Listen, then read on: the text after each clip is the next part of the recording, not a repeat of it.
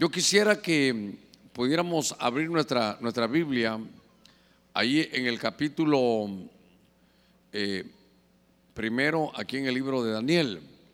Y tal vez antes vamos a hacer una palabra de oración. Lo que queremos hablar hoy es que eh, Daniel es un libro, para que no se me vaya a olvidar que estuve leyendo un poquitito esta, esta tarde algunos datos históricos.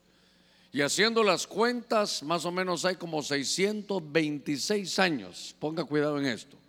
Cuando Daniel escribió y cuando Juan escribió, hay una diferencia como de 626 años. Pero vamos a a ver que ese era, siempre he dicho yo, que es el Apocalipsis del Antiguo Testamento. Pero ahora lo pude estudiar un poquitito mejor toda esta semana y como le cuento, habrán algunas cosas que nos van a hacer falta. Aquí hay ruegos, súplicas y peticiones y las vamos a poner también delante del Señor. Le ruego que usted ponga su petición y que nos dediquemos a orar todos en unidad ahora. A unos que por alguna razón están caminando, que vayan ahí orando. Padre, en el nombre de Cristo. Estamos delante de ti, Señor, esta tarde, junto con toda la iglesia, Señor, que estamos en este lugar.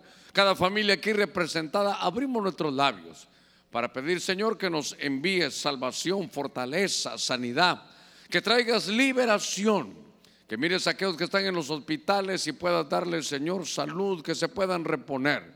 Te pedimos, Señor, que en medio de toda esta pandemia nos impregnes de salud. Te damos gracias por todo lo que has hecho por todo lo que estás haciendo y por todo lo que harás. Te pedimos en el nombre de Cristo, Señor, tu bendición. Y que esta misma tarde, Señor, puedas abrirnos nuestro entendimiento. Abra sus labios y dígale, Señor, ábreme el entendimiento. Quiero esa inteligencia espiritual para poder percibir, no solo entender los tiempos, sino también, Señor, percibir lo que podemos hacer nosotros en el nombre de Cristo. Padre, gracias. Amén y amén. Gloria a nuestro Señor. A ver, démosle palmas fuertes a nuestro Señor. Tal vez antes de empezar, tuvimos la sorpresa ahorita en la tarde que vino el apóstol allá de Ebenezer en, en Nueva York, Edwin García. Si te pones de pie ahí, que nos ha caído hoy aquí, lo tenemos aquí con todo nuestro corazón. Les agradecemos cuando llegamos allá a Nueva York, es una bendición. Llegan mis hijos y bueno, todos los que de alguna, algunos hermanos aquí también han ido y, y bueno, nos sentimos deudores de tanta bendición que nos dan al poder llegar por allá. Quiero tomar el tiempo esta, esta tarde, voy a poner aquí mi relojito, y poder llevarlo a lo que he llamado el Apocalipsis de Daniel. Eh, tal vez para algunos puede sonar un poquitito difícil y decir, hermano Germán, eh, como si solo hay un Apocalipsis, solo que la palabra Apocalipsis es revelación, es la revelación. Apocalipsis es como que nos quitan un velo, es la palabra revelación. Por eso, en el último libro de la Biblia, usted tiene, algunos dicen Apocalipsis, pero algunas Biblias dice de una vez la revelación de Jesucristo. Entonces yo le voy a hablar de la revelación que tuvo Daniel. 626 años más o menos antes que la tuviera Juan. Pero Quiero llevarlos hasta en el orden que, pude verlo, capítulo por capítulo, aunque tal vez en algunos tuve que saltar para, para no poner tanto detalle. Después entendí que seguramente en la próxima reunión hablaremos algo más acerca de ello. Pero me llamó la atención, ya que Apocalipsis es revelación, eh, ¿cómo nace esto? El pueblo de Dios es llevado cautivo, usted recordará, se olvidaron del Señor, aquellos hombres de aquellas generaciones de aquel tiempo le dieron la espalda al Señor. Isaías, Jeremías, Ezequiel, decíamos hoy por la mañana, se dieron a la tarea de poder decirle al pueblo que venían tiempos, hermanos, difíciles. Ellos como ojos, como videntes de Dios podían ver lo que venía. Hermano, este hombre llamado Jeremías lloraba porque él decía, el pueblo no entiende lo que yo estoy viendo y viene tragedia. Isaías le decía que en el capítulo 20 se desnudó y caminaba desnudo como un hombre señal. Cuando la gente decía, te has vuelto loco, ¿qué estás haciendo? Es que así nos van a llevar si no enderezamos el camino. Si no ponemos a Dios en nuestro primer lugar, no podemos darle la espalda al Señor ahora que estamos cómodos y estaban haciendo, hermano, buscando las tinieblas, era una cosa terrible lo que había. Pero Isaías, Jeremías, Ezequiel y algunos otros profetas llamaban la atención. Dice que nadie se imaginó, es más, por eso Jeremías escribe otro libro que se llama Lamentaciones, cabalmente Jeremías. Y dice que todo lo que estaba ahí, hermano, todos se quedaron perplejos. Nadie se imaginó que todo tenía, hermano, un, un límite. La copa del mal se llenó y por las puertas de Jerusalén entraron, hermanos, los babilónicos. Entraron después de tenerlos sitiados. Nunca pensaron ellos, hermano, y, entran y se los llevan allá a Babilonia.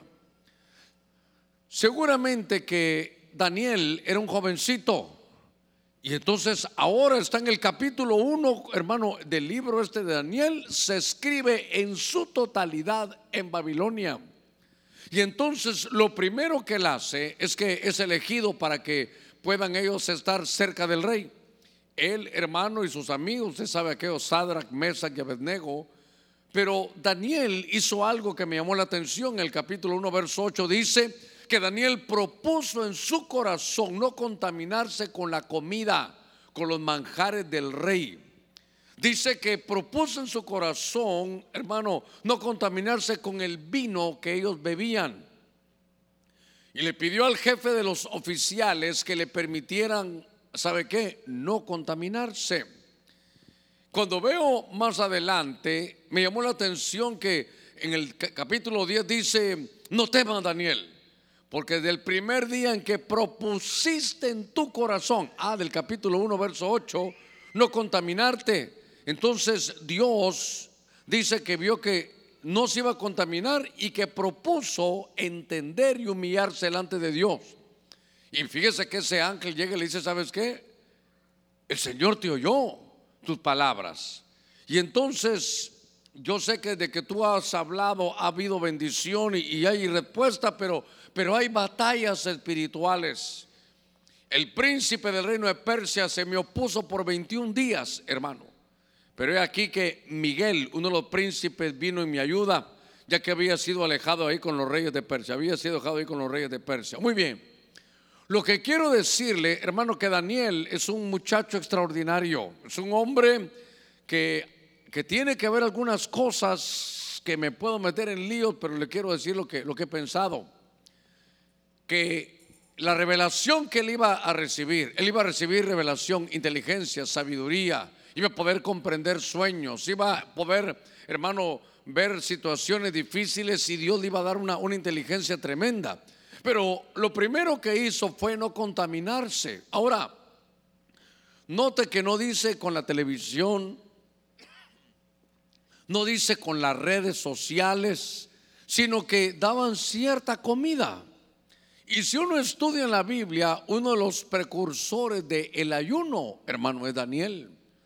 Y note que tenía diferentes tipos de ayuno, no le voy a hablar del ayuno, solo que él propuso en su corazón no contaminarse.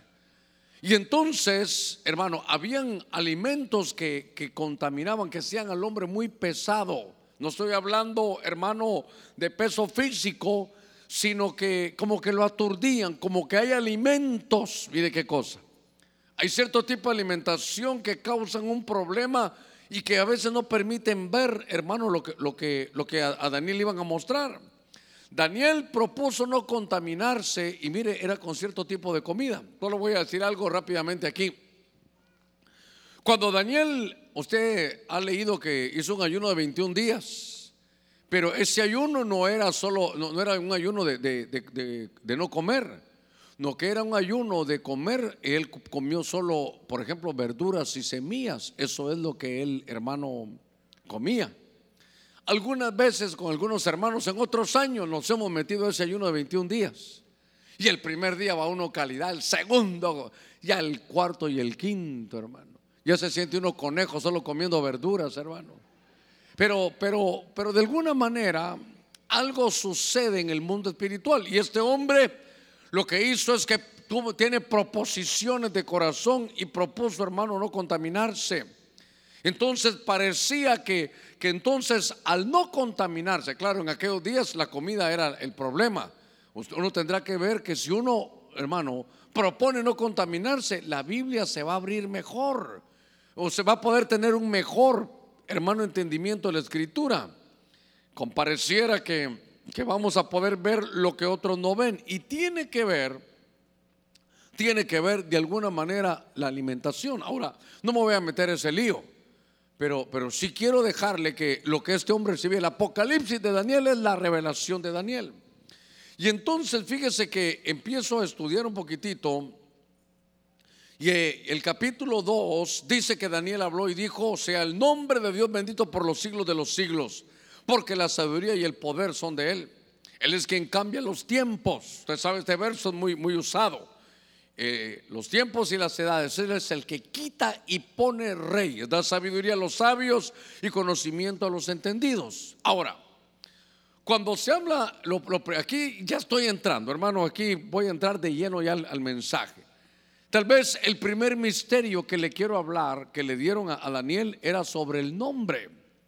Y entonces hay cosas que nosotros tenemos que entender el nombre de Dios. La palabra, esa frase de nombre en hebreo se dice Shem, y Shem es oficio.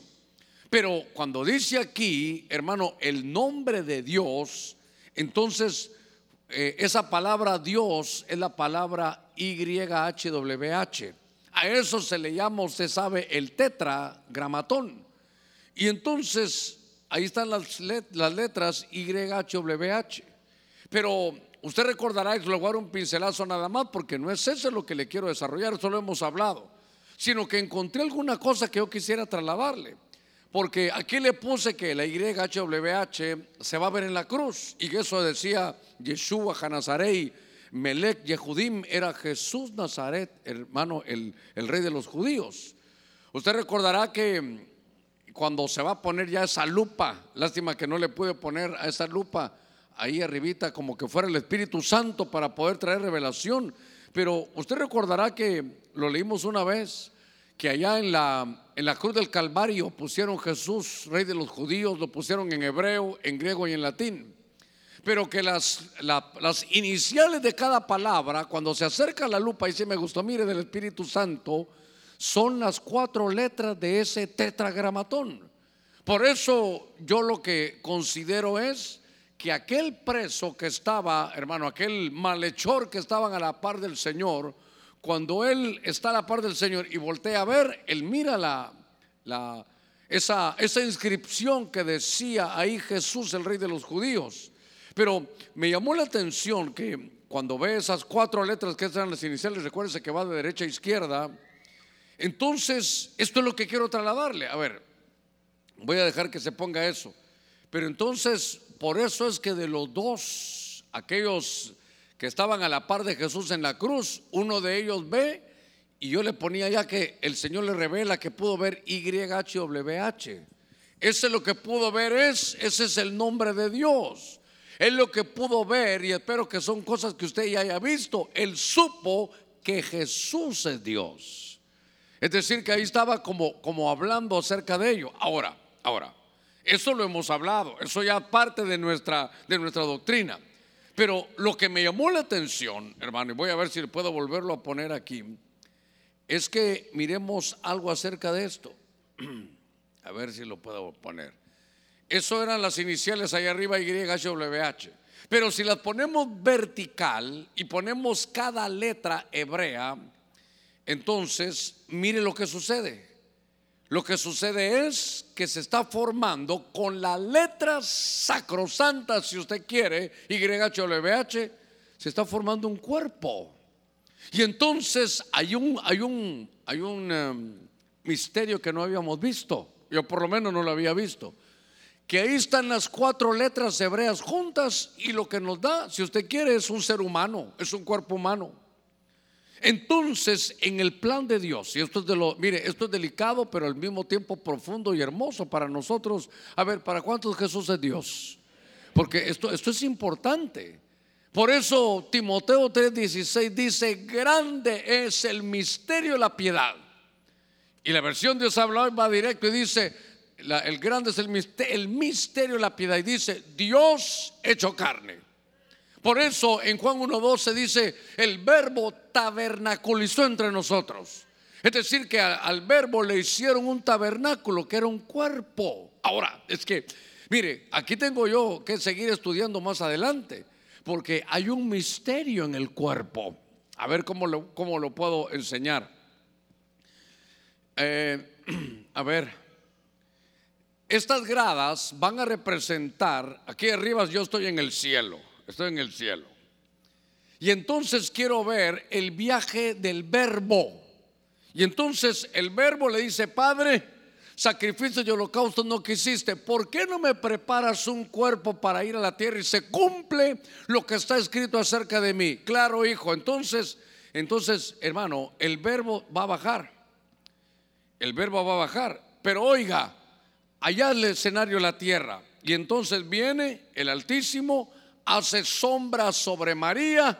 Y aquí en la tierra se empieza a gestar, hermano, adentro del vientre de la Virgen María, el cuerpo, diga conmigo el cuerpo. El cuerpo que va a tener el verbo. Ahora, voy otra vez, me voy a ir al cielo otra vez. Ya regreso. Lo que le quiero decir es que entonces, ¿cómo va a viajar el verbo al planeta Tierra del cielo? Va a viajar y ¿cómo va a entrar? Va a entrar por encarnación. Entra. Y la única manera, así como usted y yo hacemos, entramos por el vientre de una mujer y cuando sentimos, ahora el verbo tiene cuerpo. A ver, no hombre, quiten ese señor, pongan, eso es, ah bueno, ahí lo tiene, ahí lo tiene, lo tiene ahí. Entonces tiene cuerpo. Aquí el Señor hace su obra, paga por nosotros, ministra, está treinta y tantos años aquí en la tierra, hermano, muere por, por usted y por mí, y entonces aquí no solo que abre un hoyo aquí porque fue a la parte más baja de la tierra. Y estando en la parte más baja de la tierra, paga por usted y por mí. Pero entonces al tercer día de su muerte, ¿qué pasa? Ah, resucita. Y la resurrección tiene que ver con el cuerpo. Cuando vino del cielo, entró por encarnación. Ahora que le toca regresar al cielo, ¿cómo va a regresar? Por resurrección. Por favor, muy importante esto, hermano, muy importante. Entonces ahora el verbo regresa con un cuerpo semejante al que nosotros tenemos ahora. Claro, el de él está resucitado. Al decir semejante, lo que quiero decir es cabeza, tronco y extremidades. Cabeza, hermano, el torso, brazos y, piernas. Entonces, ahora viene el verbo y va resucitado. ¿Cómo va el verbo ahora? Con cuerpo resucitado. Y regresa al cielo y dice, Padre, me voy a poner aquí a la par tuya para interceder. Pero entonces, por favor, quiero que note algo. Cuando el verbo bajó al planeta Tierra, bajó por para, ¿y cómo? Por encarnación. Y cuando regresa al cielo, ¿cómo va? Por resurrección. Pero Dios mío, darme a entender. Porque mire, esto es interesantísimo. Porque entonces ahora el verbo está ahí, hermano, y, Cristo está ahí, Jesús está ahí ya resucitado. Y ese cuerpo es eterno. Entonces, el, uno de los secretos del nombre de Dios es que nos van a dar cuerpos eternos. Porque hermano, es que usted no es usted. Usted no es usted ni yo soy yo. Usted es el que está dentro de ese cuerpo. Usted es el que está dentro de ese cuerpazo. Y por eso, ¿sabe qué? Usted, usted nos conocemos por fuera pero el de adentro, el verdadero hombre interior, de alguna manera éramos como el Señor, como espíritu. Por eso dice Eclesiastés 11:5. Tú no sabes el misterio de cómo es que el espíritu entra aquí a la tierra. ¿Cómo entra? Porque se mete en los huesos del, del, bebé, del feto de la mujer embarazada. Entonces, nosotros de, de origen de, somos espíritus. Y entonces aquí, ahora voy a, voy a hacer otra, otra vuelta. Entonces aquí está el espíritu, un espíritu humano. Germán, te toca.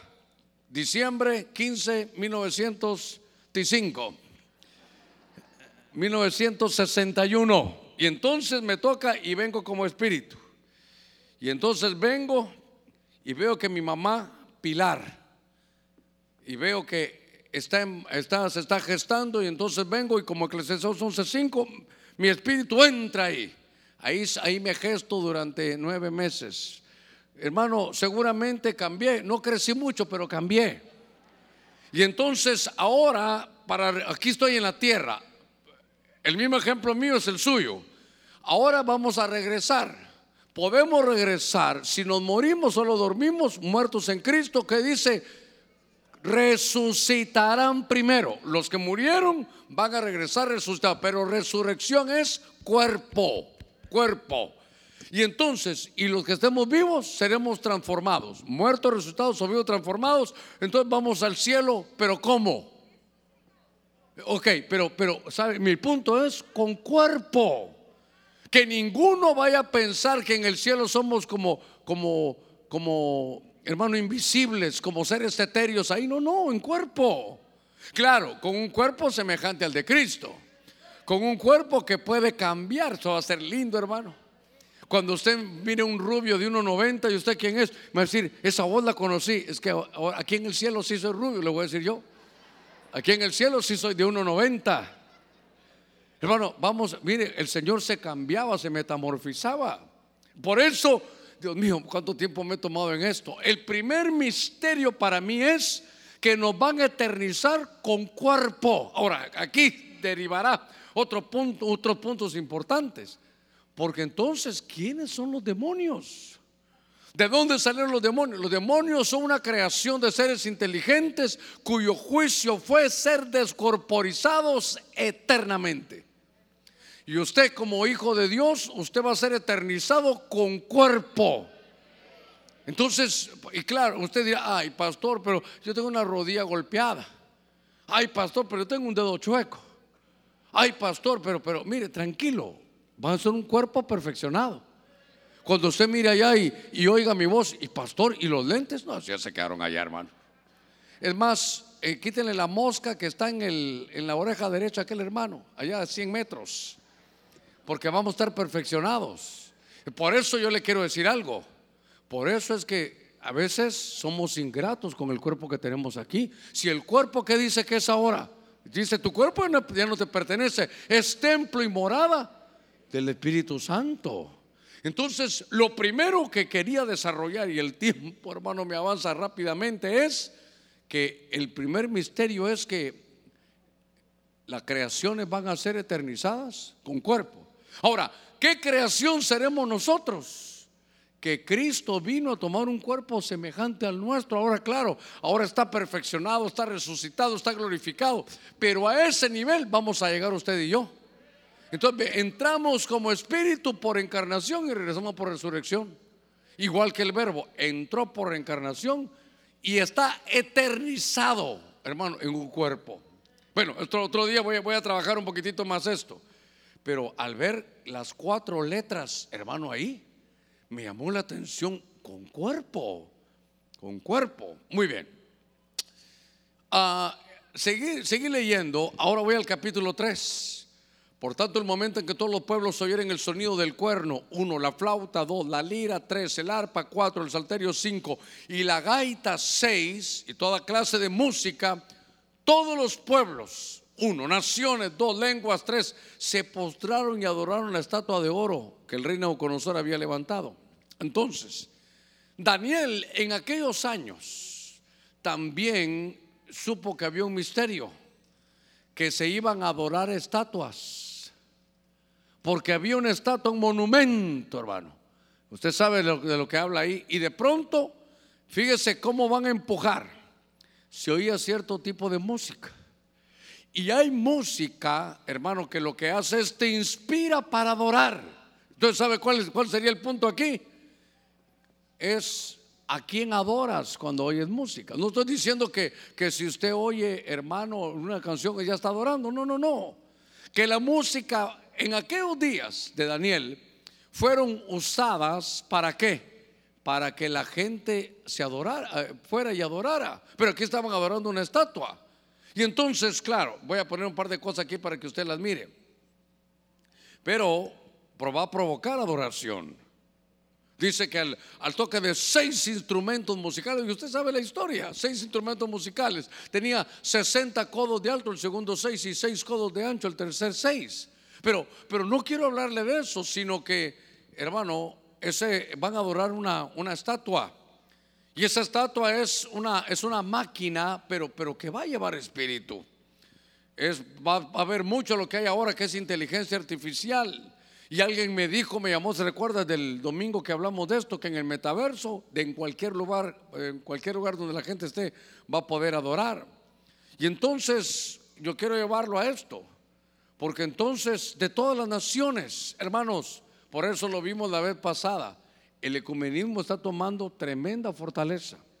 Uno, creo que mi hijo Germán estuvo ahí con su esposa y con, Mónica, estaban ahí, creo que era hermano en Houston, en algunos lugares ahí de Estados Unidos. Y había un templo, ahí lo vieron ellos, donde podían, aquí puede entrar de cualquier religión, aquí me entre a adorar de cualquier religión. No nos peleemos. Es que suena muy humanista, muy bonito. Pero al Señor tu Dios adorarás y solo a Él servirás.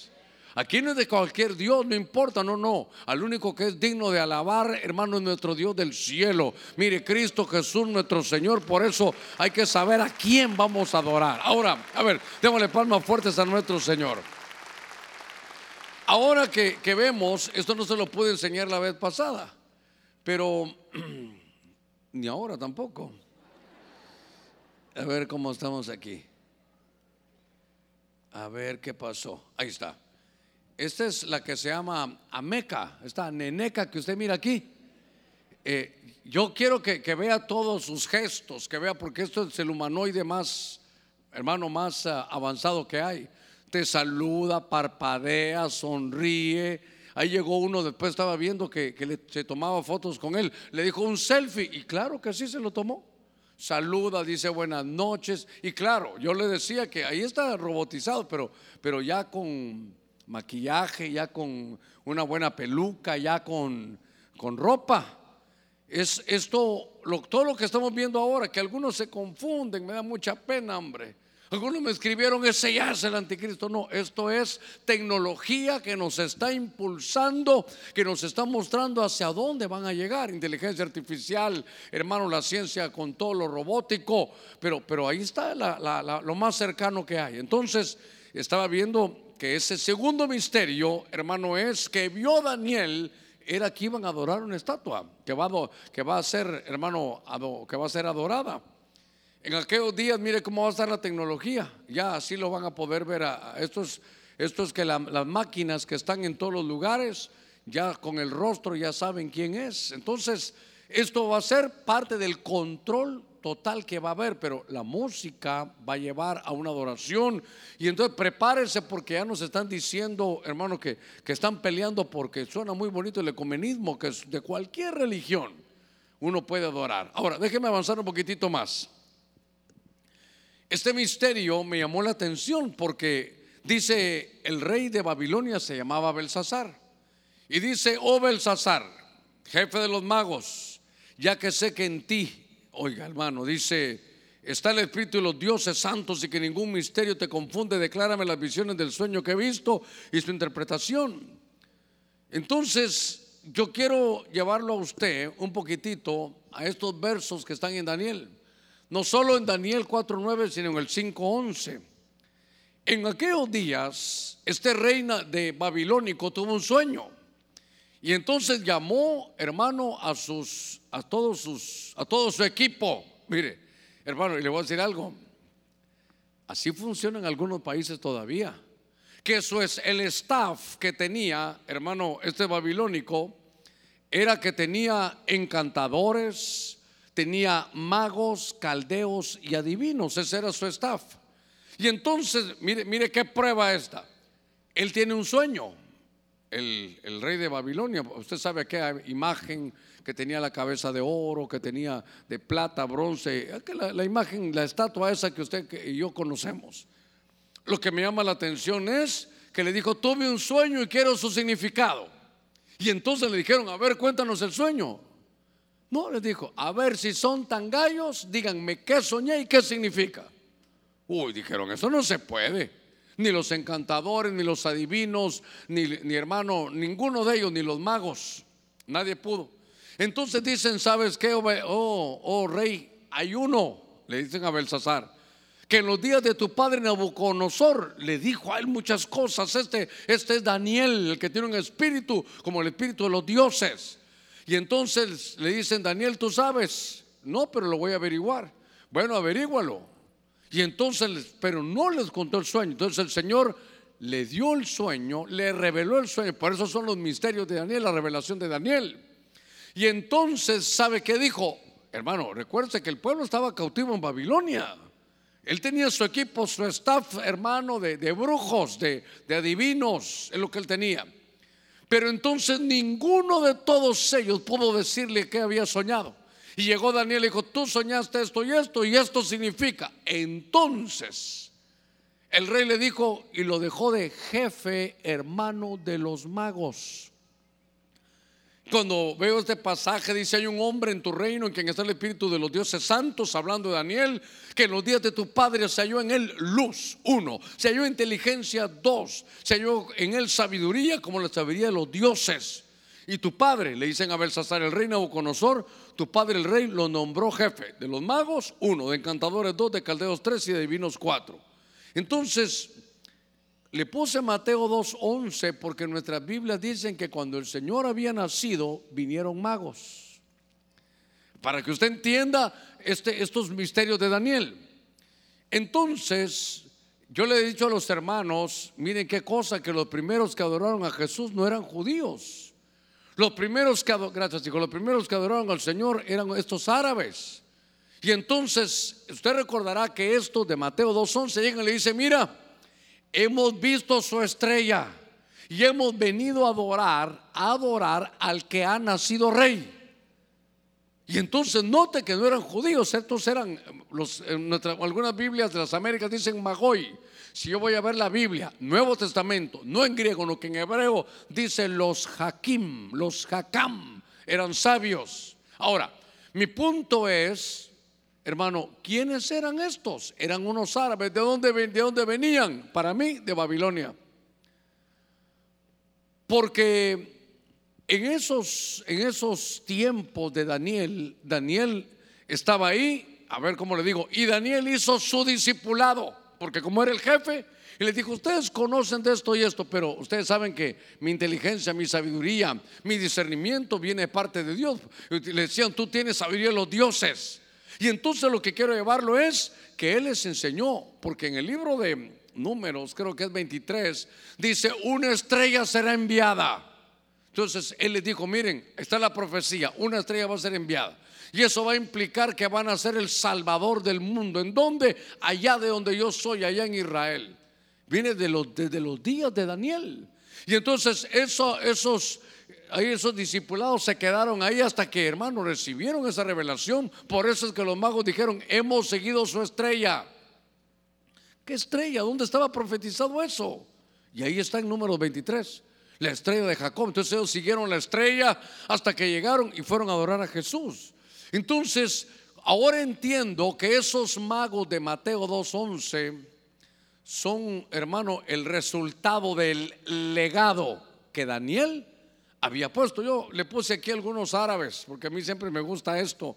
Naamán, el sirio, la sirofenicia del Líbano, eh, Irán, el de los árboles también era del, del, Líbano, Simón de Sirene, esto era en África, pero ellos eran también árabes.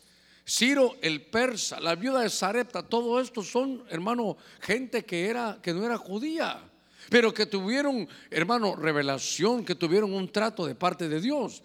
Y por eso dice en Isaías 66 o Isaías 60 dice que multitud de dromedarios iban a llegar. Aquí los hermanos me pusieron, hermano, que cuando ustedes recordará que esos Hakam, esos sabios llegaron, esos Magoy llegaron, llegaron a adorar. Pero para adorar llevaron de sus tesoros oro, incienso y mirra. Claro que lo que los hermanos recibieron fue eso, pero por favor no voy a pensar que estoy predicándole a Gaspar Melchor y, y va a saltar, le digo algunas veces, porque está gastar malhechor y va a saltar, le digo yo a estos muchachos.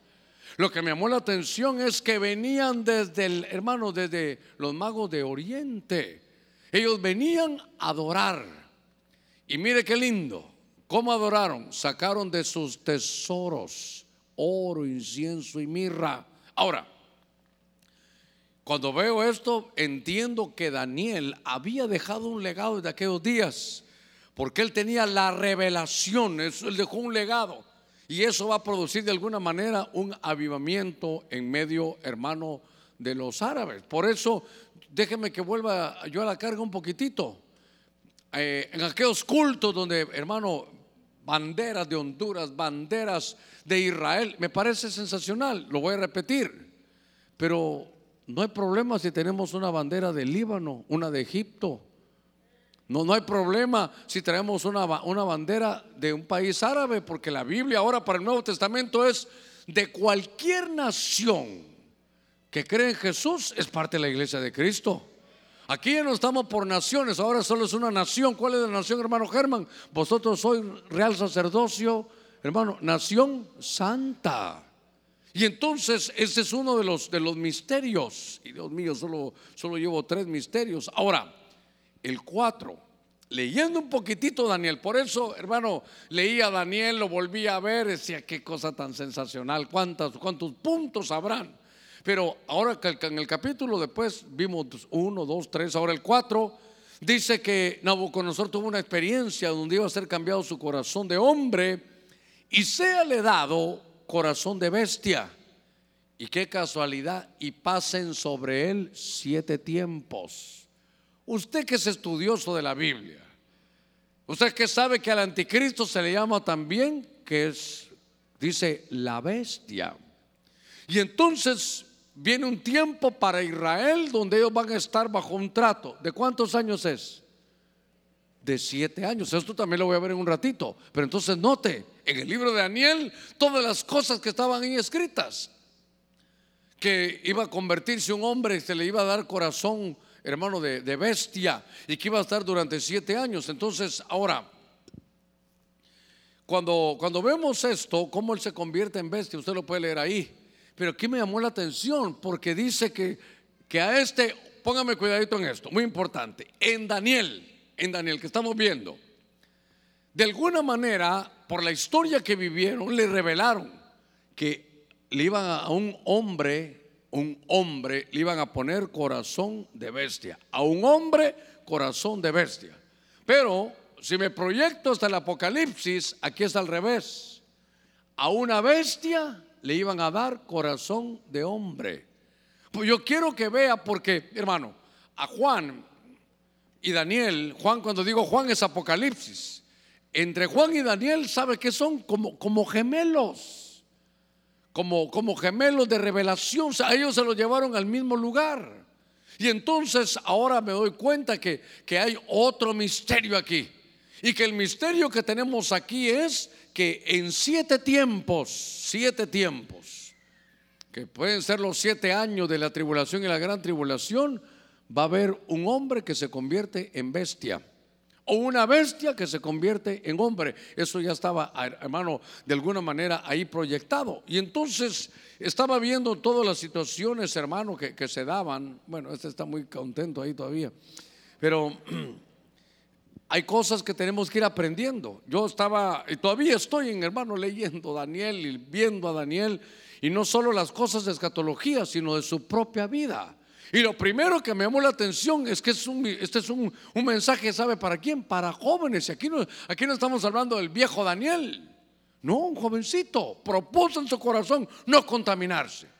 Y entonces, ¿sabe qué? Le abrieron, hermano, le dio Dios entendimiento. Por favor, nadie vaya a decir que entonces solo a través del ayuno viene entendimiento. Seguro que viene, seguro que sí. Pero no solo eso es. Porque si uno está pasando unas libritas fuera de la voluntad de Dios, uy, ese no tiene revelación, van a decir, ¿verdad? Porque no siempre funciona así. Muy bien. Entonces, ahora que estoy viendo esto, me voy al capítulo 5. Y note que voy, no, voy a, no voy a pensar que tengo los 12 capítulos, en algunos me voy a saltear porque, porque así fue como vi, estaba buscando. Es más, en el anuncio del tema puse los siete misterios y ahorita ya vi que son ocho y tal vez van a ser más. Pero déjeme, déjeme avanzar. Entonces, en el capítulo 5, se recuerda, usted dice, de pronto aparecieron los dedos de una mano humana y comenzaron a escribir frente al candelabro, frente al candelero sobre lo encalado de la pared del palacio del rey.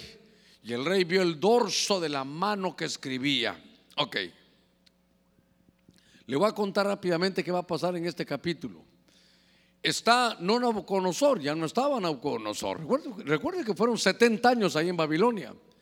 Pero este, este capítulo contiene dos puntos importantes, contiene muchos, pero dos puntos importantes que quiero trasladarle. Lo primero es que Belsasar, ese rey babilónico, dio una fiesta, esa noche dio una fiesta. Y mire qué cosa, no sabía que era su última noche. Y entonces agarra los vasos santos, hermano, que él cuando conquistó a Jerusalén, 70, para llevarse los 70 años allá, se agarró los vasos santos, ahí los tenía en su vajilla. Y un día, hermano, este que era el, hijo de, de Nabucodonosor, que era el nuevo rey, hermano, ya bajo los efectos, usted, bueno, usted no sabe porque usted nunca bebió. Pero los que bebieron sí lo sabrán.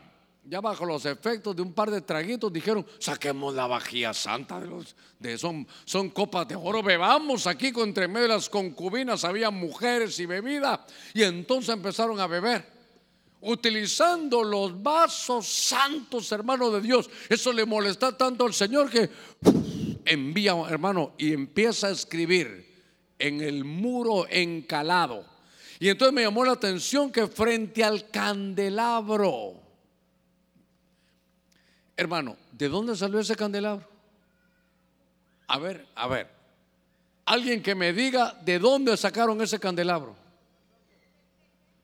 hermano, es que cuando ellos llegaron, vaciaron el templo, se agarraron los vasos y se agarraron el candelabro. El candelero se lo llevaron.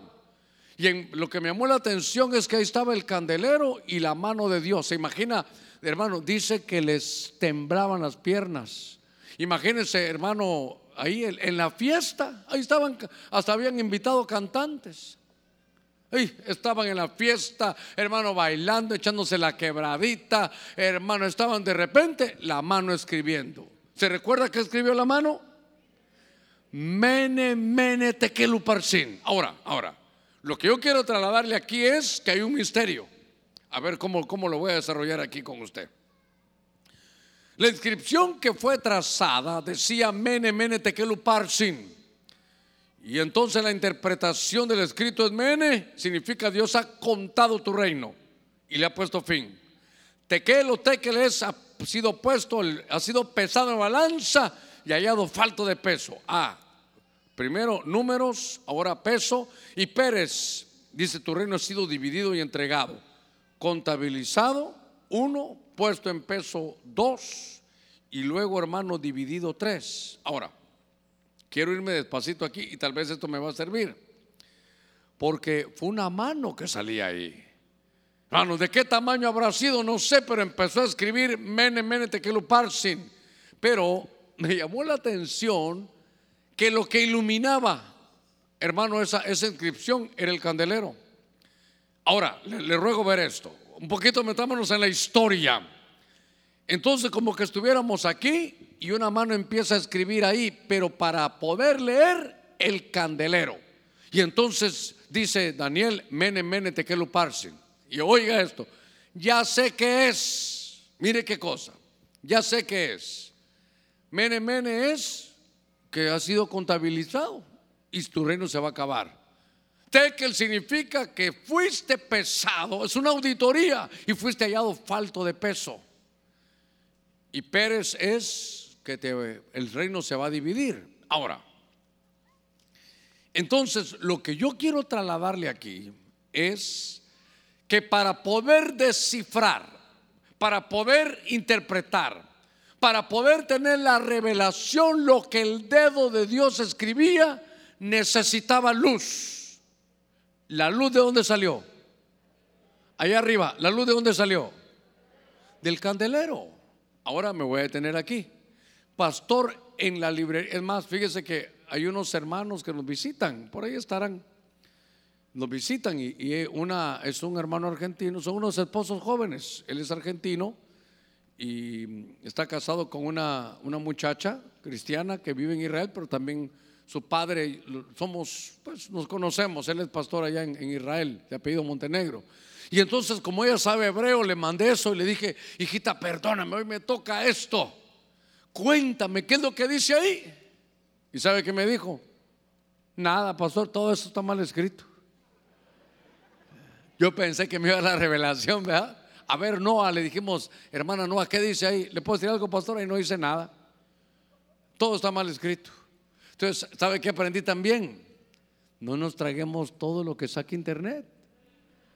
¿Verdad? Porque entonces tal vez ahí mene, mene, tekel. Nada dice ahí, hombre. Bueno, se lo digo para que no, para que así me decepcione pero voy a seguir en el punto.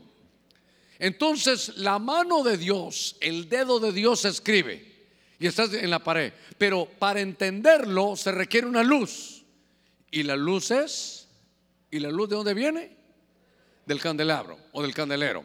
Un punto muy importante. Sin el candelero, Dios pudo haber escrito, pero no hay revelación. ¿Está conmigo? No, no hay quien ilumine eso. Ahí está la letra, pero, pero no hay iluminación. Ok. Ahora, ese es Daniel. ¿Cuál es el libro que es gemelar de Daniel en el Nuevo Testamento? Apocalipsis. Alguien recordará. En el capítulo 1, yo creo que el verso 20 lo dice, que cuando viene la revelación, no de Daniel, sino de Juan, le dicen, Juan, esos candeleros que has visto, ¿qué son? Ah, diría mi abuela, apareció el peine. Entonces, note algo usted, por favor, hermano, esto, esto, es lindo porque usted es parte de la iglesia de Cristo.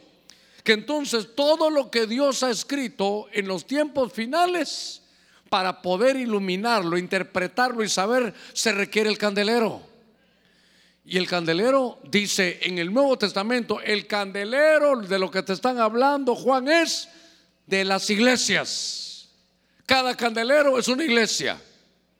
Entonces, mire qué cosa, para poder interpretar, y esto es tremendo hermano, para poder interpretar el hebreo, para poder interpretar lo que Dios ha dejado escrito, se requiere una luz. ¿Quién tiene esa luz? La iglesia. A ver cuántos somos parte de la iglesia. Ah, dígale, Señor, ilumina mis ojos. Señor, quiero entender. Yo vengo a estos temas porque yo sé que, que hay una luz que tú has puesto. Vosotros sois la luz del mundo. Entonces, si alguien quiere la interpretación, perdónenme, sé que esto va a molestar a muchos. No es, voy a llamar a un hermano para que me diga con el hebreo qué significa. No, no, no, no. El que tiene ahora la revelación, el que tiene la voz cantante ahora en la iglesia pastor, pero, pero yo no puedo entender. Ah, entonces haga como Daniel. Propuso en su corazón no contaminarse. Pero tal vez no es ahora con la comida. Ahora hay muchas formas que uno se puede contaminar, pero el, el secreto de Daniel era, voy a ver cosas tan santas que yo necesito, Dios mío, poder proponerme no contaminarme. Entonces ahora aquí hay un misterio. Y yo le puse el misterio del candelero.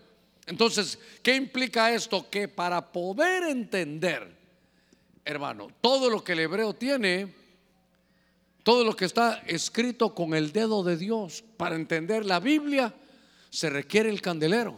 Y usted es el candelero. Ahora, el candelero que es portalámparas. Las lámparas tienen que estar encendidas. Y para que la lámpara esté encendida, se recuerdan las diez vírgenes, ¿qué pasaba con sus lámparas?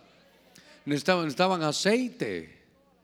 Entonces, usted y yo podemos ser candelero. Usted y yo somos lámparas, pero ¿sabe qué? La lámpara hay que limpiarla, se llena de, de, hollín, de esa como ceniza de, de lo quemado. Hay lámparas, pero quemadas. Diga conmigo, aquí no hay ninguno al que está a la par dígale, ¿qué tipo de lámpara eres? Eh, ¿Qué tipo de lámpara eres? Yo, yo quiero, hermano, invitarlo a esto, a que sabe qué, necesitamos nosotros limpiarnos. Y sabe qué, el Espíritu Santo como que está con nosotros dice que, no, nosotros no, no debemos de, de apagarlo. ¿Se recuerda que dice, no apaguéis el Espíritu Santo? Entonces, yo había puesto algo aquí que me llamó la atención, a ver si lo, veo aquí. Ahí puse Daniel, a ver dónde está aquí. Daniel sabía criptografía divina, porque hay métodos para interpretar la Biblia. Y algunos rabinos entendidos dicen que cuando pusieron esta, esta inscripción de Mene Mene Tekelu Parsing, dice que la pusieron vertical. Y que entonces ellos aplicaron una ley que se llama Atbash, que va de atrás para adelante. Y por eso, eso lo conocía Daniel. Entonces, ¿usted sabe qué? Daniel tenía luz, pero lo lindo es que el Señor dijo, vosotros sois la luz del mundo. Entonces, el candelero es la verdadera revelación con que se va a entender la palabra escrita por Dios. Él la tiene la iglesia. Ahora, en este mismo capítulo 5, después de, lo que hemos hablado, mire lo que sucedió. En el lado izquierdo ya hablamos Mene, Mene, lo Parsin. Pero hasta lo que tiene, hermano Daniel, los que son un poquito entendidos, yo se lo voy a tratar de, de explicárselo mejor. Porque esa era la última noche de Belsasar. Él no lo sabía. Que por haber, hermano, a ver, ¿cómo digo? Por haber profanado los vasos de Dios, entonces se acabó su reino. Y le dijeron, mira, ¿y esa inscripción de esta fiesta que es? Es para ti, le dicen Belsasar. Que te contabilizaron y estás en rojo, te pesaron y te faltas peso. Y que tu reino es tan grande que lo van a dividir a los medos y a los persas. Ahora, verso 29. Entonces Belsasar ordenó que vistieran a Daniel de púrpura, le pusieran un collar de oro al cuello y que proclamaran acerca de él que él tenía ahora autoridad como tercero en el reino. Verso 30, aquella misma noche, esa noche, esa misma noche, fue asesinado Belsasar, rey de los caldeos. Y mire el verso 31, y Darío ya no era, ya no era caldeo, ya no era babilónico. Y Darío el medo, el medo persa, recibió el reino cuando tenía 62 años. Me voy a detener aquí. Entonces, en ese capítulo 5 hay dos misterios, seguramente habrá más. Pero los que quiero trasladarle es que en, ese capítulo 5 está, primero, que la revelación de todo lo que Dios escriba, para poderlo iluminar y ver y entenderlo, se requiere el candelero. Y el candelero es usted y yo. El candelero es la iglesia y que esa misma noche caía el imperio babilónico. Fíjese, caía el imperio babilónico y comenzaban los persas. Ahí, ahí son los medos y persas. Ahí también está Ciro. Y recuerden lo que hizo Ciro. Le dio permiso a los judíos que se fueran. Mire todo lo que hay aquí. Y por eso en el capítulo 9 de Daniel dice que Daniel leyó y vio, ah, si solo son 70 años. Y él empezó a ver, a ver, ¿en qué año nos venimos? Dijo, este es el año 70, ya nos toca irnos. Ahora, por el punto que me llama la atención es que se acabó el reino babilónico.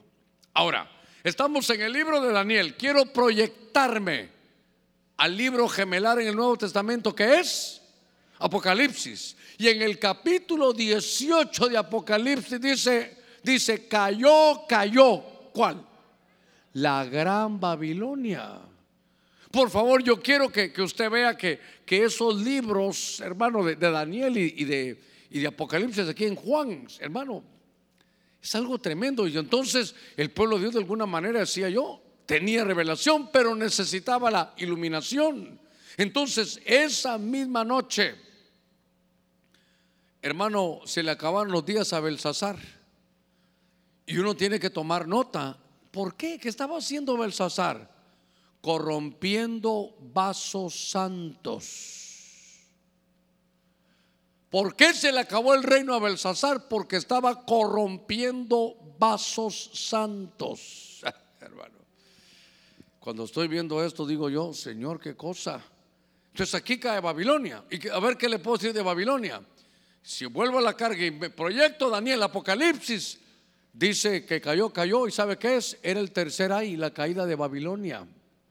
Eso sabe qué es tiempo ya, hermano, tribulacionario. Esto, esto lo vimos cuando hablamos, hermanos, de, Apocalipsis. Nos dábamos cuenta que, mire, ese Mené, Tekel y Uparsin es contado, pesado y dividido. Hermano, le voy a decir algo. Al que más se le da, más se le demanda. Y hoy aquí, los que estamos sentados, eso me pone a temblar a mí. Porque al que Dios más le da, más le va a demandar.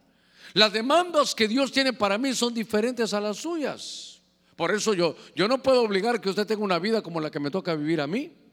No, no, eso es aparte, aparte es, es, son los llamados. Pero me, sí me llama la atención, hermano, que todos tienen una, una auditoría. Porque todo lo que tenemos finalmente es de Dios. Entonces dice Dios, ¿sabes qué? Voy a hacer auditoría. Se recuerda Y allá en Lucas 16 dice el Señor, ¿qué hiciste con mi dinero? Ya se imagina uno pensando aquí abajo, ¿cuál tu dinero, Señor? Y el Señor le va a decir, si todo lo que tú tienes, yo te lo he dado. No, Señor, yo puedo hacer lo que quiera con mi vida. Tu vida, la vida yo te la di.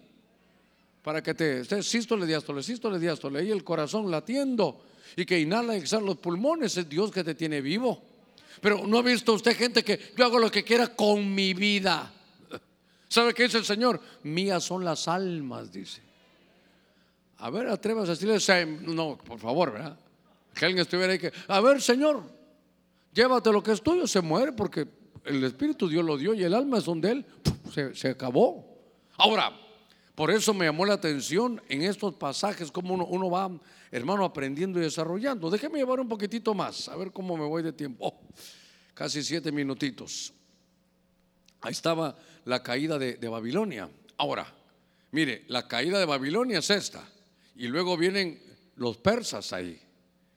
Y ahora, recuérdese algo, solo le voy a recordar porque eso no, lo trabajé en, este, en esta presentación. La estatua que vio Nabucodonosor, que Daniel interpretó, era su cabeza que era de oro, eran los babilónicos y todo el pecho que era de plata eran los medos y los persas. Ya sabía, hermano Daniel, que al caer Babilonia venían los medos y los persas. Y él sabía que después caer ellos iban a venir, los griegos, Alejandro el Grande. Y ya sabían en la historia que después de eso iban a venir el imperio romano. Hermano, ya, ya estaba la historia ahí. Ahora, estoy siguiendo un poquitito aquí. Ahora, esto es, esto es lindo. Yo, si usted tiene Biblia, y tiene confianza con el que está a la par, dígale, mira, yo voy a poner Daniel 7 y voy a poner ahí Apocalipsis 13. Porque ahora, pastor, pero usted está poniendo otro misterio, pero ya hablo del hombre bestia, así es que aquí es la maquinaria, estas son las bestias. Y entonces Daniel, voy a la carga. Mire qué tremendo esto. Daniel tiene una visión en el capítulo 7 que él escribe. Y entonces mira que hay cuatro bestias. Una es un león con alas como de águila. El otro es un oso que come costillas. El otro es un leopardo con alas, hermano, y cuatro cabezas. Pero luego había una cuarta bestia que dice Daniel que era horrible, que era diferente y terrible y que tenía diez cuernos y un cuerno pequeño que hablaba. Y que hizo guerra contra los santos. Mire qué cosa. Hermano, aquí usted va a entender y se va a disfrutar esto. Mire lo que vio Daniel. Y que Daniel vio que era tiempo, tiempos y la mitad de un tiempo. Tiempo uno, tiempos dos, uno más dos son tres. Y la mitad, tres años y medio. Aquí es donde yo empiezo a, a disfrutarme un poquito más todo. Daniel le dieron hasta tiempos. Entonces Daniel va, hermano, al cielo y mira una bestia como un león, otra como un oso, otra como un leopardo y una bestia diferente, terrible, hermano, que, que era la cuarta y habían que tenía diez cuernos y que le hacía guerra contra los santos y le dijeron, ¿sabes por cuánto, Daniel? Por tiempo, tiempos y la mitad de un tiempo. Ese es el capítulo 7 de Daniel. Ahora, me voy a proyectar y me proyecto ahora hacia Apocalipsis 13. Y entonces, solo que, mire qué interesante. Daniel mira cuatro bestias, pero Juan mira una sola, pero mire qué casualidad, boca de león, allá está, pies de oso, allá está, cuerpo de leopardo, allá está, una que era una bestia terrible, allá está, y esta que tenía diez cuernos, allá está. Dice que hablaba blasfemias, que era el cuerno pequeño que hacía guerra con los santos, ahí está. Solo que Juan cambia de dimensional. Y Juan dice, esto fue por 42 meses. ¿Cuántos meses tiene un año? 12 por 3, 36. Más otros 6 que es la mitad, 42. ¿No le parece, hermano? Y un libro escrito con 626 años por lo menos de diferencia. Entonces, el misterio de la bestia que está en Daniel 7 es Apocalipsis 13 de, Juan. Y ahora, claro, esto sabe cómo lo miro yo, esto es como la maquinaria, esta es la maquinaria. Y entonces, ah, que tengo algo para que lo pueda visualizar. Ahí va a ver qué bonito esto. Bueno, está horrible, ¿verdad? Pero, pero es bonito. ¿En qué sentido? Que usted puede sumar las cabezas y los animales y las bestias que vio Daniel y las que vio Juan. Entonces, si uno mira solo a Daniel, el león, obviamente, una cabeza, el oso, también una, pero el leopardo que aparece en Daniel tenía cuatro, y la bestia espantosa y terrible tenía una total, siete cabezas, y la espantosa tenía diez cuernos. Pero Juan solo vio una, y ahí está, mire, las dos, entre las, si usted compara todo en bloque, hace la sumatoria de Daniel contra lo de Juan, igualito. Los, dos vieron entonces que la bestia era siete cabezas y diez cuernos. Ahora, ¿qué significa? No, no quiero abrumarlo, pero me llamó la atención cómo son dos, dos ah, libros gemelares, hermano. Como solo Apocalipsis, no, hay que leer Daniel también, si ahí están muchas de las cosas que estamos hablando. Me quedan cinco minutitos. Ahora, esto lo dejé aquí porque me llama mucho la atención. ¿Por qué? Porque usted va a encontrar ahora un punto que trabajamos aquí, hermano, a cada rato. Daniel en el capítulo 9 ahora está hablando, mire, dice, todavía estaba yo hablando en oración cuando tuvo una aparición. ¿Quién se le, quién se le apareció? Gabriel. Note que no es Miguel, Miguel es el de los pleitos, Gabriel es el de los anuncios. Y entonces cuando Gabriel, el hombre quien había visto en la visión del principio, se me acercó estando yo muy cansado, como a la hora tercera de la ofrenda de la tarde o la hora de la ofrenda de la tarde, dice el verso 22, me instruyó, habló conmigo y me dijo Daniel, aquí hay otra cosa, hombre. Ay, Dios mío. Ah, está abajo, que es muy amado. He salido ahora para darte sabiduría y entendimiento. Dios me envió para darte sabiduría y entendimiento. Y sabes que al principio de tu súplica se dio la orden y he venido para explicártela. En otra versión dice, porque eres muy amado por atención a la orden y para que entiendas la visión. Solo una cosita más. Daniel es el muy amado y Juan es el apóstol que amaba al Señor. Los muy amados. A ver, ¿a cuánto nos ama el Señor? Usted es muy amado, muy amado será hermano Germán, si yo quién soy. Usted es tan importante que su nombre está inscrito en el libro de la vida desde antes de la fundación del mundo. ¿Sabe qué? Somos el pueblo amado de Dios. A ver, dele palmas fuertes al Señor. Que no le quepa ni la menor duda que usted es amado. No recuerdo hace cuánto, no sé si es de que vine, pero, pero usted sabrá, ¿verdad? Eh, entro a un programa, entro a algo en público y ¿qué le digo yo a usted? Dios les bendiga qué? Mis amados. Así, así hablaba Juan. Mis amados.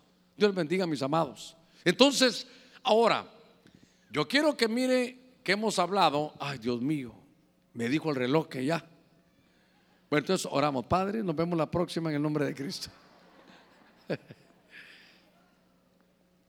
Mire el título, las 70 semanas de quién son. Ay, pastor, se equivocó, son de Daniel. Es que lo hice a propósito porque las 70 semanas de Daniel se las reveló Gabriel. Y entonces, es que esto es lo que quiero llevar. Regáleme unos minutitos, ya nos vamos a ir, no se preocupe. No se preocupe. Quiero llevarlo a esto, porque ahí, está, ahí venimos con Daniel, hermano, que está recibiendo, Gabriel le habla, le dice, te voy a saber entendimiento, te quiero explicar la visión porque eres muy amado. Y verso 24. 70 semanas han sido decretadas para tu pueblo Daniel, que el pueblo de Israel, y sobre tu santa ciudad, que es Jerusalén, para poder poner fin a la transgresión, terminar con el pecado, expiar la iniquidad, traer justicia eterna, sellar la visión, lo que, lo que usted quiera. Ahora, el punto para mí es importante aquí, que esta es la profecía, pero por favor, toda su atención aquí. Algún título lo va a entender mejor. Que le dicen, Daniel, yo soy Gabriel y me, dijo Dios que te viniera a explicar. Mira, fíjate que Dios tiene un trato contigo. Y el trato que tiene contigo es de 70 semanas. Eso otro día lo vamos a hablar porque eso es un tema de un par de horas también. Pero lo que me llamó la atención es que le dice 70 semanas han sido decretadas. Si usted sigue leyendo pues en su casa, explica que ya pasaron 69 semanas y que nos falta una semana que es la semana septuagésima, la semana 70 de Daniel. ¿Va conmigo? Pero la palabra semana ahí en Daniel es la palabra Shabua. Y dice literalmente de siete, una semana especialmente de años. Falta una semana y son de años, una semana son siete días, son siete años. Ahora, hermano Germán, ¿por qué le hizo tanto énfasis? Por esto, mire, por eso. Porque si usted nuevo dirá, no, me parece bien, pero pastor, ¿de dónde saca usted tres años y medio de tribulación y gran tribulación? ¿De dónde saca que la septuagésima semana de Daniel tiene siete años? ¿De dónde lo saca? Pastor, yo he aprendido en ese cuadro esto y el otro y aquí y allá. De Daniel se saca, ni siquiera de Juan, ni siquiera, hermano, de, de ningún texto, ¿sabe qué? De ningún texto del Nuevo Testamento. Esto es delicado. Porque, a ver cómo lo explico, ya estoy en tiempos extras. Bueno, si se me va el tiempo, nos vamos a penales y lo definimos. Pero lo que le quiero decir es que este es un cuadrito de batalla. Este cuadrito lo he usado desde que vine con usted hace 20 ¿qué? Cuatro años. Este texto es, es esta forma de explicar la escatología. Y entonces una vez me dijo un hermano, pastor, entiendo bien. Perdóneme, ¿sabe cómo me tenía confianza? Me dijo, pero ¿de dónde fregado saca usted que tres años y medio, tres años y medio? Entonces yo le dije, ¿te recuerdas que habla de 42 semanas? Son tres años y medio. ¿Te recuerdas que la Biblia dice, si alguien me acompaña ahí en algún pasaje, creo que es eh, Apocalipsis 11, donde dice 1260 días. 1260 días son tres años y medio. Entonces, claro, yo le puedo decir, sí, Apocalipsis lo dice, pero ¿cómo se, cómo, ¿Cómo se, los engranajes caminan bien ahí? Porque está Apocalipsis y hermano, y Daniel. Usted va a leer que dice, también Apocalipsis dice tiempos, tiempo y la mitad de un tiempo, tres años y medio. También lo dice Daniel. 1260 días. 11, 3 de Apocalipsis. 1260 días. ¿Cuánto es? Tres años y medio. 42 meses también lo dice, hermano, nos, lo dice ahí en Apocalipsis también, son tres años y medio. Entonces yo quiero que ponga toda su atención, estamos jugando tiempos extras, usted está cansado y yo también. Pero oiga esto, entonces para mí es importante porque ese dibujito usted lo va a ver de aquí hasta que el Señor venga en el arrebatamiento. Y entonces ese hermano me dijo, hermano Germán, ¿te puedo decir algo? Sí me parece bien, ¿lo entendiste todo? Sí, lo que no entiendo es, así me dijo, ¿de dónde fregado saca usted que tres años y medio, tres años y medio? Pues esos fregados son Daniel y Juan, le dije yo. Entonces ahora quiero que usted lo vea. A ver, a ver si va conmigo. Examen, café gratis. Esa semana, ¿por qué tiene siete años si es una semana? Diría usted, ¿de dónde fregado le pone siete años si es una semana?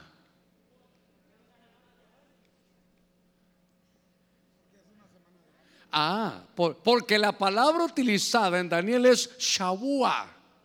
Si alguna palabra quiero que se le quede hoy, no es charrúa, no es shabua. Porque es semana de años. Y una semana tiene siete días, pero el shabua son, eh, cada día es un, un año, son siete años. Ok. Otro punto importante.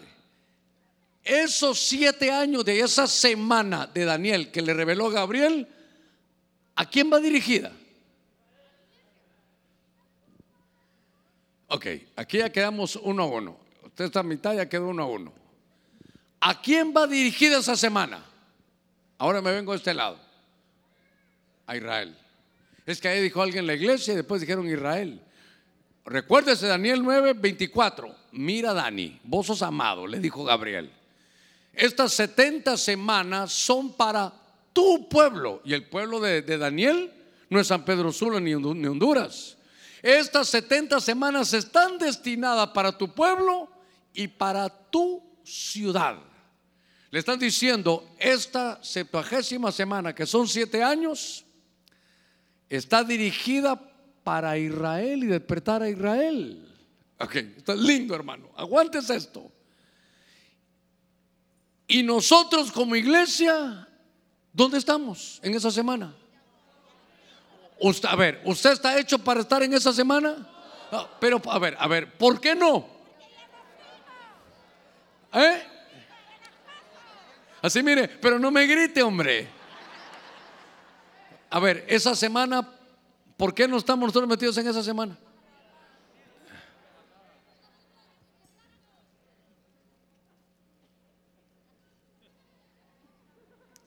Espéreme que estoy aquí con el hermano. Muy bien. Ok, ¿por qué no estamos metidos en esa semana? Ahora, oiga, oiga, ¿no ha oído que le dicen a uno, pastor, hay una corriente que dice que el arrebatamiento para la iglesia es a la mitad de, los siete años. Otros dicen que el arrebatamiento es al final, que la iglesia va a pasar para allá. Un momentito. ¿Para quién va dirigida esa semana? Para Israel. Y ahorita el trato de Dios con quién es? Con la iglesia. Por eso dice Romanos 11:25, pueblo de Dios, no quiero que ignoren que Israel hoy en día, desde los días de Pablo, está en stand-by. Está, detenida. Dice, su endurecimiento es parcial porque ahorita el trato es con la iglesia. Pero cuando la iglesia sea quitada, vuelvo a hablar con Israel. Por eso esa primera línea ya con rojito arpazo es el arrebatamiento. Cuando la iglesia se vaya, dice Dios, mire, Dios tiene dos teléfonos aquí. Entonces vino Israel, hola mi Israel lindo, ¿cómo estás Israelito? Israel, aquí estoy. Yo te vine a amar. A los suyos vino y los suyos. Ah, como no me recibiste, te voy a dejar en stand-by. Aló, ustedes gentiles que no tienen ni parte ni suerte, ¿me, quieren? Sí, te amamos, te queremos. Ah, voy a hablar con ustedes. Los voy a, los voy. Ahorita mi trabajo es con la iglesia. Pero cuando la iglesia sea arrebatada, hoy si dejé en el teléfono a Israel, Israel, te falta la última semana que le profeticé ahí a Daniel. Hermano, ¿va conmigo ahora? Entonces, eso para mí es tan importante. Primero, porque nos dice cuánto tiempo. Y segundo, ahora va a poder contestar, eh, eh, pero ¿y la, la, gran tribulación? No, si yo no soy Israel, yo soy parte de la iglesia. Ahora, pregunta directa de examen final. Carlos Flores Jr. nació en Jerusalén y se convirtió al Evangelio eh, hace 10 años. ¿Está dentro o afuera? Está bonito el lío, ¿ah? Pero, pero es que él nació en Jerusalén. ¿eh? Pero ya recibió el Evangelio. Entonces ahora, ¿es de Israel o es de la iglesia? De la iglesia. ¿Está para ese juicio? Qué lindo, ni usted tampoco está para ese juicio porque somos parte de la iglesia del Señor. A ver, démosle palmas fuertes a nuestro Señor. Gloria a Dios. Bueno, mire, me voy a confesar con usted. Le dejé la carnita para el final. Voy, a cerrar, voy a cerrar. Le dejé la costilla, dice usted. Entonces, ahora ya entendemos mejor eso. Pero déjeme, es que me gustó tanto este libro de Daniel, hermano. Ahora, capítulo último de Daniel es el 12. En aquel tiempo se levantará Miguel, el gran príncipe que vela sobre los hijos de tu pueblo. Será un tiempo de angustia, cual nunca hubo desde, que existen las naciones. ¿Tiempo de angustia para quién? Para Israel. Dice Tesalonicenses 5, la iglesia tú no fuiste puesto para ira la ira es el enojo de Dios y cuando Cristo fue a la cruz le dijo, Padre, ¿por qué me has desamparado? ¿Por qué tienes tanta ira? Porque tú estás pagando la ira que yo tenía que tener contra el pueblo de Dios, contra la iglesia. Esa ya la pagó Cristo Jesús, ya no hay ira para usted, porque el Cristo Jesús, hermano, allá en la cruz, pagó por nosotros. A ver, démosle palmas fuertes a nuestro Señor. Mire. Ahí otra vez aparece en el 12.7, tiempos, tiempos de la mitad de un tiempo. Pero lo que le quiero decir es que cuando Daniel recibe esto, verso 9, y él respondió, anda Daniel, porque estas palabras están qué? Cerradas y selladas hasta el final. Y entonces a Daniel le dijeron, y Señor, ¿qué hago con todo esto? Séllalo, esto no es para tu tiempo, es para el final. Ahora, voy a cerrar. Ay, hermano Germán, estás que te vas y no te has ido, ¿verdad? Es la visitación angélica, pero no, no la voy a trabajar. Estaba sellado. Si usted se durmió todo el culto y ahorita, Ah, En un gloria a Dios, de un hermano en la par se despertó. Es que se hacía un hermano que tenía uno que se le dormía. Entonces cuando el pastor decía, cuando dicen gloria a Dios, ¿sabe qué hacía él? Gloria a Dios, decía, el otro se despertaba. Del lado izquierdo le voy a poner lo de Daniel y del lado derecho lo del Apocalipsis. Mire una cosa, me gustó esa portada que hizo el hermano Mario que trabaja conmigo aquí, trabajamos juntos en esto, porque, mire qué lindo yo le digo, mira, eh, le digo yo, como ahí por el jueves, echate la portada, pero pone a Daniel ahí en una cueva con los leones. Saludos, papito, Dios te bendiga. Hoy ni se lo hice y mire lo que, lo que hizo él. Ahora, ahora, yo quiero que usted vaya viendo que ahí en medio de la tribulación le dieron la revelación. Cuando estaba en la isla de Patmos, Juan solitario, le dieron la revelación. Entonces, mire, eh, como estoy viendo la revelación de Daniel, el Apocalipsis de Daniel, voy a poner en orden a Daniel tal vez, y para que usted mire dónde está en Apocalipsis. En Daniel 2 está la imagen, también está en Apocalipsis, usted la puede ver a la par. En el capítulo 3, la adoración a la imagen. En Apocalipsis 13 también está. En Daniel 5, el candelero. Y en, hermano, en el capítulo 1, 2 y 3 se miran los candeleros que son la iglesia.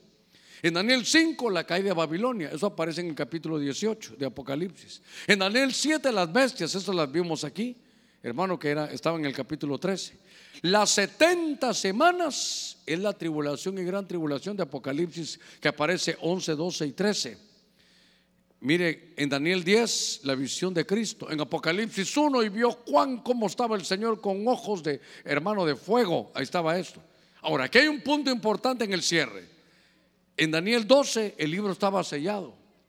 Pero se recuerda que cuando llega Apocalipsis, Juan va a hacer clavos al cielo y llora. ¿Por qué lloras, Juan? Creo que esto no es capítulo 10, no que es capítulo 5, aunque el capítulo 10 está el libro abierto. Porque Juan dice, el libro está, está sellado y no hay quien pueda quitarle los sellos. ¿Le puedo decir algo? Como el que, para que usted lo entienda. El libro está sellado porque así le dijeron a Daniel, pero alguien que abra los, los celos o los, los sellos. ¿Y quién lo abrió? Cristo Jesús. Dice, aquí está, aquí está el Cordero, Él va a quitarlos, Él va a traer la revelación. Entonces, en Daniel 12 habla de que se abren libros y resurrección y está en Apocalipsis 20.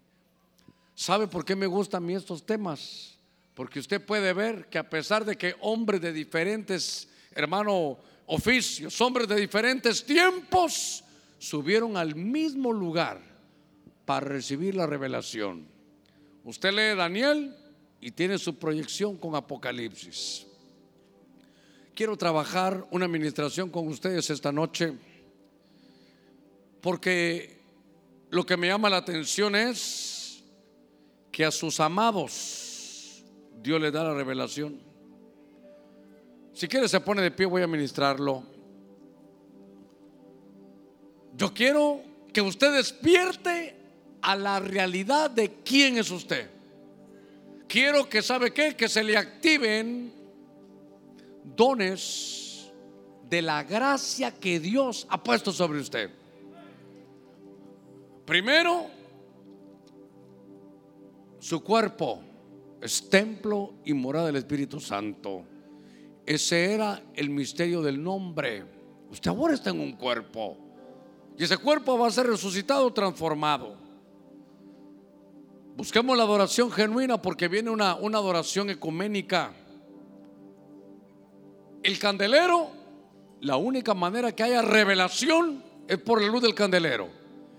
Y la iglesia, usted es el candelero. Dígale, Señor, este soy yo, quiero, quiero entender. Y ya vimos que los juicios son porque Dios tiene un trato con Israel.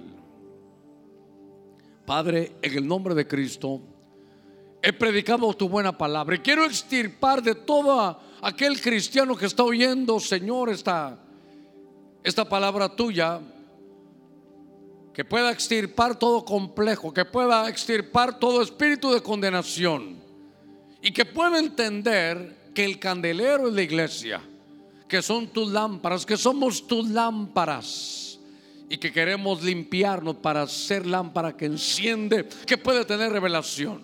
Donde está, dígale, Señor, dame un espíritu de revelación. Te pido en el nombre de Cristo que ese espíritu que de revelación que está en el libro de los Efesios esté sobre mí. Quiero iluminar, quiero Señor tener esa luz en el nombre de Cristo. Padre, quiero tener ese acceso a la verdadera adoración. Hoy entiendo, Señor, que el verdadero yo, el verdadero yo interior, el verdadero hombre interior, que mi esencia es espiritual que vine por encarnación y que voy a regresar en resurrección. Voy a cuidar el cuerpo que me has dado porque es templo y morada tuya. Dios mío, te pido que pueda, al leer tu palabra, la iluminación y la luz que tú has puesto en mí, me pueda enseñar los secretos de tu buena palabra. Para vivir el tiempo, Señor, que tú nos has de dar, con alegría, con gozo, y poder explotar todas las bendiciones que me has dado. Todos aquellos dones que han estado inactivos sean activados en el nombre de Cristo.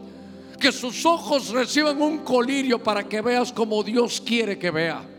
Que se ha extirpado todo complejo de inferioridad, todo espíritu de condenación.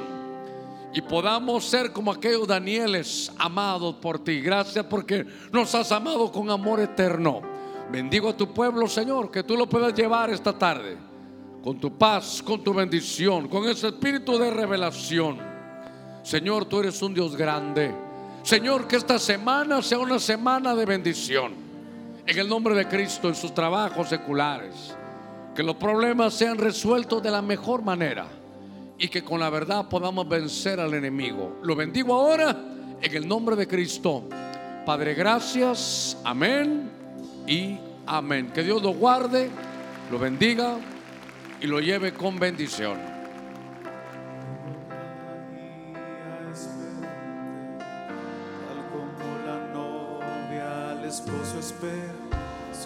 Suficiente aceite mi lámpara lleva. Vivo en la esperanza de poderte ver, ni siquiera el sueño me hace decaer. Sé que tu regreso pronto puede ser. Vivo cada día esperándote, lleno de emoción, mi corazón.